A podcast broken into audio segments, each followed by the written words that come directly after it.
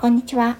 横浜で15年以上犬の保育園の先生を行っているなおちゃん先生と申します。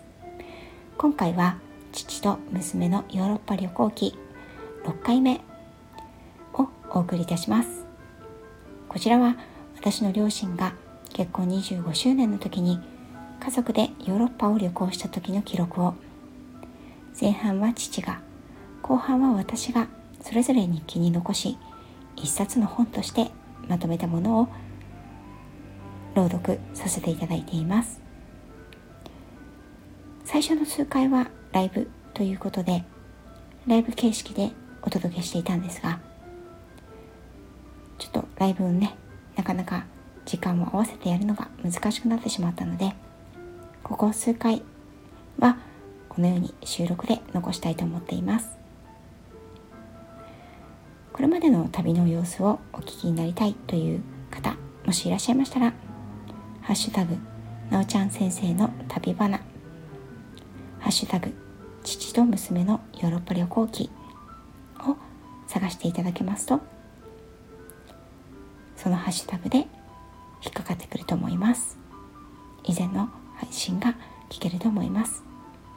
それでは今回はスペイン6日目。ということで、マドリッドの様子、一日観光のね、様子をお伝えしたいと思います。8月15日、旅行10日目、朝7時、息子たちと部屋で寝ていたが、珍しくも嫁のノックで起こされた。やはり疲れが溜まっているようだ。今日は日曜日で観光日としており午前中はプラド美術館午後は中世の首都トレドの観光を予定している。日本では終戦記念日でもある。朝8時地下の部屋で朝食バイキング。内容も貧弱で部屋の作りも質素だ。このホテルは一応4スター4つ星だが建物を含め全てが三流品。星の数は関係ないらしい。日本人も多くて日本人団体用のホテルかな。おまけにフロントの両替レートも高く1ユーロ158円。日本円を両替しようとしてやめてしまったほどである。ここで少し注釈。過去イギリス滞在時代を含めて何度もヨーロッパ大陸を旅行したが各国の通貨が異なっていたために換金に苦労した。そのために両替所も多くいかに高く両替するかを苦労したものであった。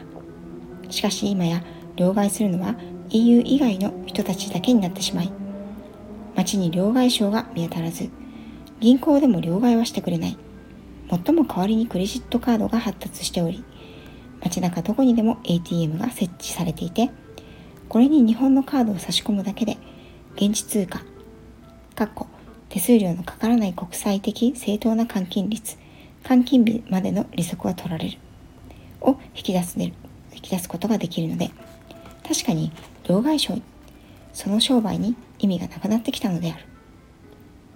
しかし、この肝心なクレジットカードが限度額オーバーを迎え、手持ちの日本円も心細くなってきた。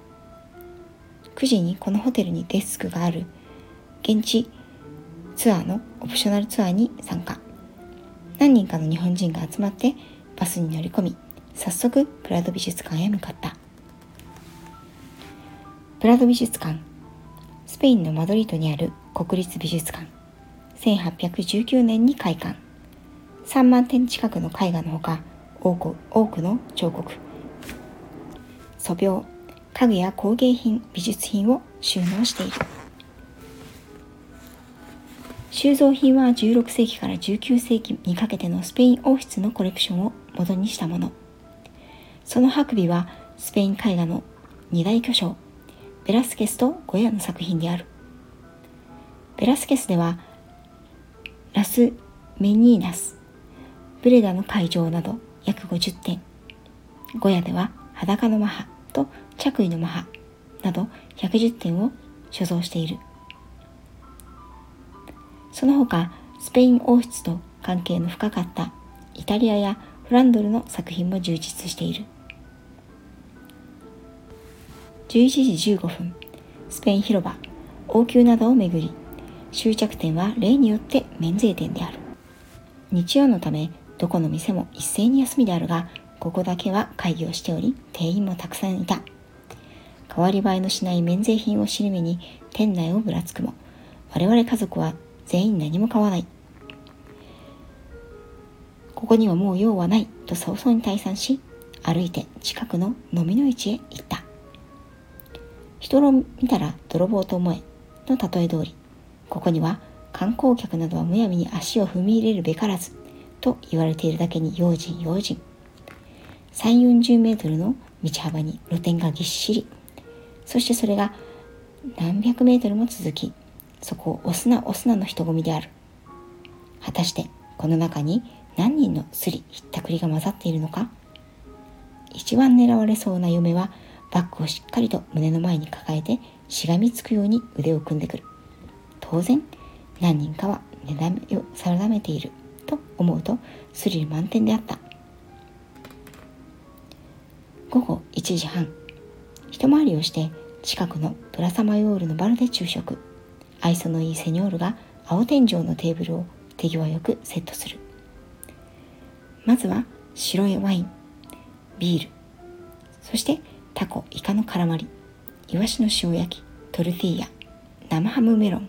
サラダなどショーケースを見ながら注文して締めて98ユーロである。午後はバスに乗りトレドへ観光へ向かう。トレドはスペイン中部カステリア・ラマンチャ地方のトレド県の県都。マドリードの西南に位置する標高732メートルの小高い丘の上に築かれており三方をタホ川の渓谷が囲み地続きの部分は二重の城壁で防御されている。多くの塔古い橋狭く湾曲した街路。大邸宅ムーア風の建築が残り町は中世の雰囲気を伝えている。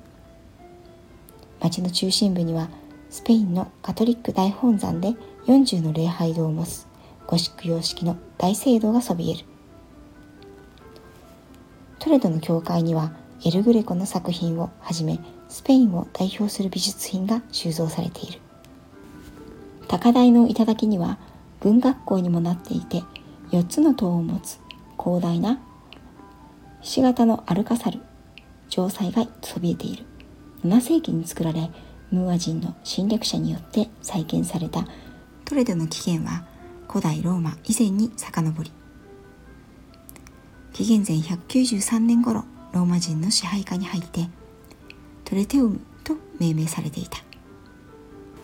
大変古い歴史を持つ小さな都市である。午前中と同じく日本人ガイドの M さんの案内で我々は現地を歩いていた。現地ガイドのスペイン人も同行するがこちらはただ一緒に歩いているだけ。片道約1時間でまずはトレドの街を一望できる高台へ。エルグレコが半生を送った中世の佇まいもそのまま眼下に浮かび上がってきた。ここでもやはり中心はカテドラルとアルカサル。そしてサント・トメ教会。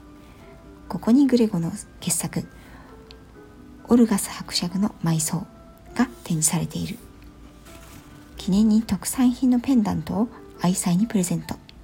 さすがにスペインの代表的な観光地のお土産屋とあって嫁の持っていた JCB カードが使えたのであった。そして城壁に囲まれた内部の細くて迷路のような道をガイドさんにつられて一回り。私自身は今回でトレドを訪れるのは2度目。やはりここは中を見るより小高い丘に騒然と飛び立つ外観の方が素晴らしい。しかしこのような街がそのまま残っているというのがものすごい。そして実際に人が暮らしているのはもっとすごい。スペインに限らずヨーロッパの奥深さ。恐ろしさすら感じる。19時過ぎにマドリッドへ戻る。スペイン広場で解散。夕食はかねてより狙いを定めていた。笠ミンゴへ。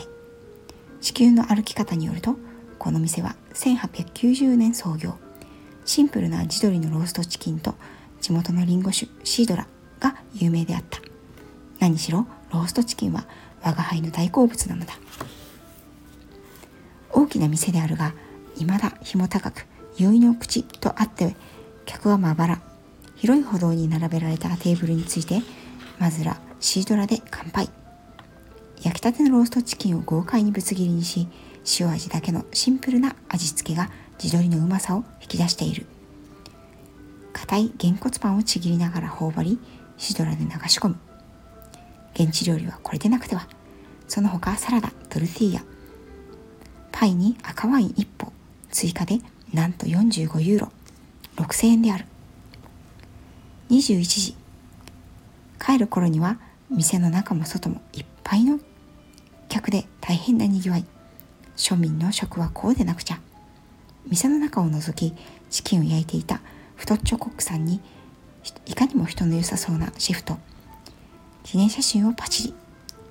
スペインの夜は始まったばかりである。デザートは場所を変えてホテルの脇のカフェへ。